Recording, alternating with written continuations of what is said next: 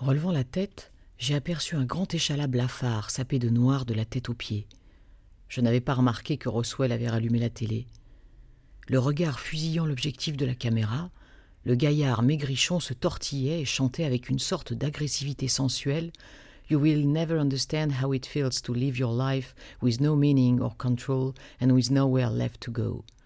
Tu ne comprendras jamais ce que ça fait de mener une vie dénuée de sens, qui t'échappe complètement et à laquelle tu ne peux pas échapper.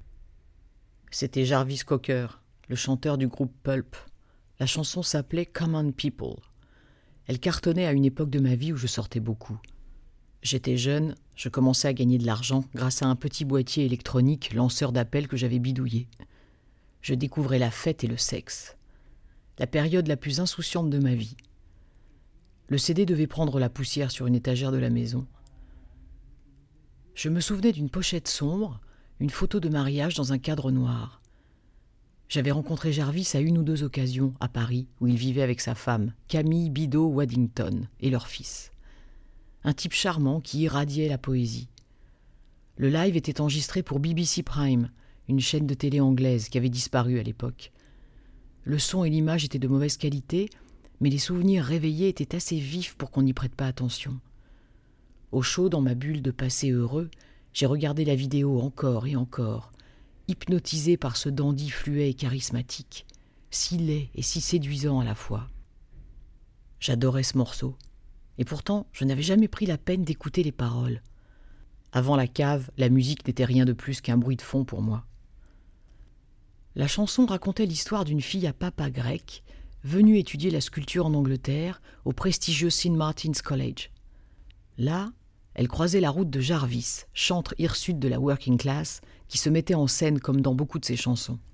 Elle lui révélait qu'elle rêvait de rencontrer les gens normaux, vivre comme eux, voir ce qu'ils voient, fréquenter les lieux qu'ils fréquentent, baiser avec eux, par goût de l'aventure, pour satisfaire une curiosité malsaine ou pour le fun, tout dépend du point de vue. Mais Jarvis le corbeau, comme un fossoyeur de ses illusions, lui rappelait que malgré tous ses efforts pour s'encanailler, elle ne serait jamais condamnée à vivre la vie de ces gens qui la font fantasmer, jamais obligée de trouver un job de merde, de porter un uniforme à la con, de se réfugier dans la fête, le sexe et l'alcool, que d'un simple coup de téléphone à son père, elle pourrait mettre un terme au cauchemar, et parce qu'elle ne serait jamais prise au piège de leur existence, parce qu'elle aurait toujours le choix entre un appart miteux au-dessus d'un kebab et une villa dans les Cyclades, elle resterait à jamais une touriste. Elle ne comprendrait jamais ces gens qui la fascinent.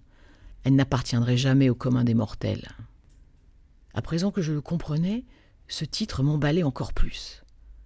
Cocker était parfait dans le rôle du Karl Marx à paillettes au sourire ravageur.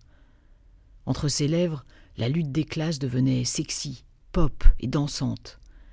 Il incarnait le peuple avec tant d'élégance qu'il donnait envie d'en être, d'appartenir à sa bande de bras cassés qui manque de tout, sauf de panache. Il était si séduisant qu'on en venait presque à pardonner la curiosité malsaine de la jeune grecque. Comment aurait-elle pu résister à son charme? Je me reconnaissais en lui. En cinq minutes cinquante secondes, il réalisait en quelque sorte l'objectif que je m'étais fixé exploiter le ressentiment de la classe moyenne pour lui donner l'impression de mener une révolution en profitant de mes transports à prix cassés et en renversant un monopole sclérosé dont les services ne répondaient plus aux attentes du consommateur. Payez moins cher et faites un bras d'honneur au système, c'était ma philosophie, celle que j'avais défendue auprès des médias et du public et qui avait assuré ma fortune. Donner du glamour au dénuement. Pourquoi je n'avais jamais pensé à utiliser cette chanson pour une campagne de pub? Roswell y avait pensé, lui. Il utilisait la télé comme un outil de propagande, un organe de publicité. De toute évidence, il avait un message à me faire passer. C'était efficace.